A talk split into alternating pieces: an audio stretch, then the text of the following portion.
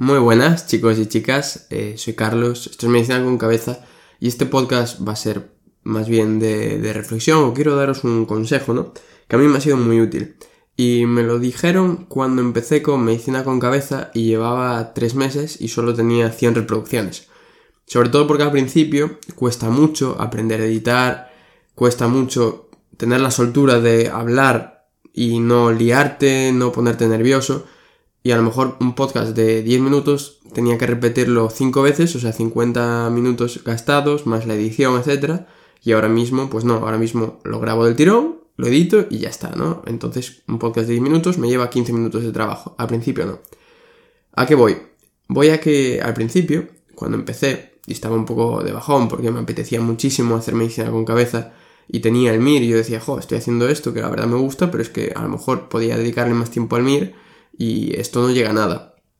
Un amigo mío que tiene varias empresas y que trabaja muchísimo, me dijo que la pregunta que te tienes que hacer es ¿por qué? ¿Por qué? ¿Por qué? Ya está, ¿por qué? Pero le puedes poner ¿por qué lo haces? ¿Por qué te levantas por las mañanas? ¿Por qué quieres esto? Y me parece que preguntarse ese por qué es fundamental. Al principio no lo entiendes, porque no tienes la cabeza preparada para hacerte esa pregunta, o sea, o para razonar, reflexionar respecto a esa pregunta, ¿no?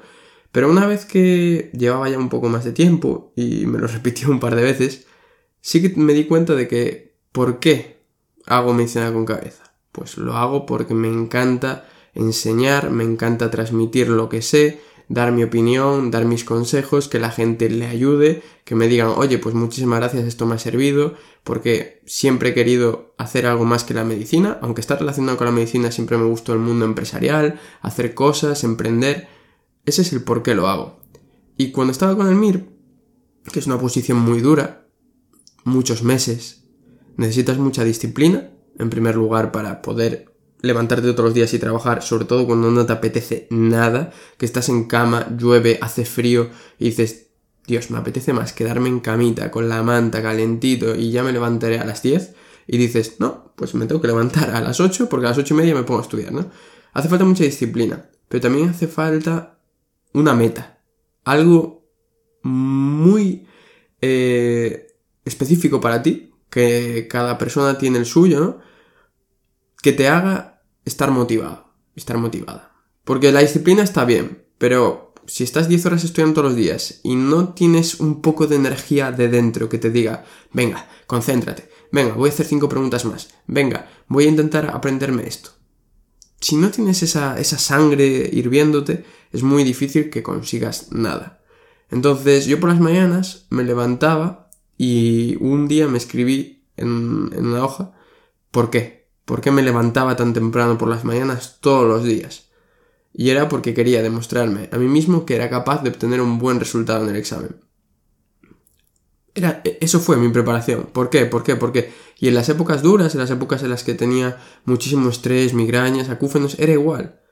Lo que pasa es que en vez de plantearlo a largo plazo, lo planteaba en el día. ¿Por qué hoy te vas a levantar temprano y vas a ponerte a trabajar? Pues porque tienes que demostrarte a ti mismo que eres capaz de conseguirlo. Y al irme a cama decía, muy bien, palmadita en la espalda, has trabajado bien a por el día de mañana. Y entonces siempre me levantaba motivado. Es decir, motivado no, pero me creaba motivación. Había días, yo me acuerdo los sábados que teníamos clases, eh, por las mañanas, bueno, por las mañanas todo el día, hasta las 8 de la tarde algún día, y a mí, en primer lugar, las clases no me gustan, en segundo lugar, todo el sábado, menos aún. Y claro, yo me levantaba y decía, ¿por qué me voy a levantar, poner a ver una clase que no me gusta? Pues porque tienes que demostrar que puedes conseguir un buen resultado en el MIR. Y esto es aplicable a cualquier cosa de la vida. Cuando esté de residente tendré que encontrar el porqué de levantarme todas las mañanas o el día de haber tenido una guardia eh, hace dos días, estar reventado y levantarme esa mañana y decir voy a ir a trabajar pues ya tengo un par de porqués en mente. El primero de ellos es porque me encantaría que la gente en ese sufrimiento que tienes en el hospital, tanto pacientes como familiares, estén un poquito mejor, transmitirles un poco de alegría, ¿no? Pero tendré que encontrar un porqué potente que me haga levantarme todos los días. Y lo mismo, pues con muchas otras cosas, con el deporte. Ahora mismo ya me cuesta menos, pero al principio cuando acabé el MIR estaba en una forma física horrible, horrible. Yo era una persona que ya lo he dicho varias veces, corrí un maratón en todo, o sea, llegué a correr un maratón, 42 kilómetros, bueno, 195 metros. Lo corrí. Y de repente me voy, acaba el MIR, me pongo a correr y no aguanto ni 3 kilómetros. O sea, para mí eso fue terrible. Y tenía que entrenar y los entrenamientos los sufría muchísimo. Y la alimentación me cuesta un montón cambiarla. Porque claro, con el MIR lo, lo, principal era el MIR. La alimentación la dejé de cuidar, el deporte lo dejé a un lado. Mal hecho, por cierto, pero yo me levantaba y decía, ¿por qué voy a ir a entrenar? Y era porque a nivel mental necesitaba sentirme bien y verme bien. Si no, no puedo ser feliz. Si yo me miro al espejo y no me siento a gusto, el resto del día va a estar condicionado por eso, porque no me siento a gusto.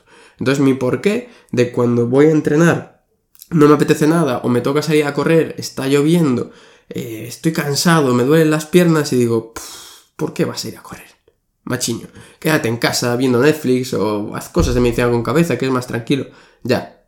Pero entonces no voy a sentirme a gusto, no voy a verme bien y entonces no voy a ser feliz. Entonces, este podcast lo hago, así os he contado un poquito mis cosas, ¿no? Para que os planteéis esa pregunta. ¿Por qué?